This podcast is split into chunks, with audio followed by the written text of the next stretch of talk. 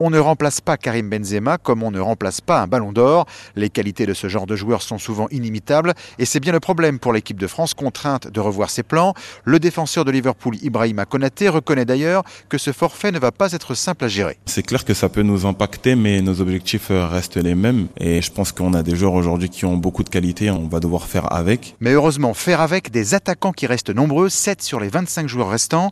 Le premier nom qui vient à l'esprit, c'est bien sûr celui d'Olivier Giroud, très en forme avec le Milan AC, mais aussi hier soir à l'entraînement. Même si Giroud est moins complet que Benzema, reconnaît Eduardo Camavinga, coéquipier de Karim Benzema au Real Madrid. Olivier et Karim, c'est deux styles différents. C'est sûr que tu vas pas jouer de la même manière avec Karim quand tu joues avec Olivier. Après, bah, c'est deux très grands joueurs et il faut jouer avec les qualités de chacun. Problème, Olivier Giroud ne pourra certainement pas jouer les trois premiers matchs dans leur intégralité, mais en attaque, les Bleus ont de la ressource. On peut considérer que quatre joueurs de l'équipe de France peuvent disputer les matchs à la pointe de l'attaque. Kylian Mbappé, Marcus Thuram, Randall Colommuani et bien sûr Olivier Giroud.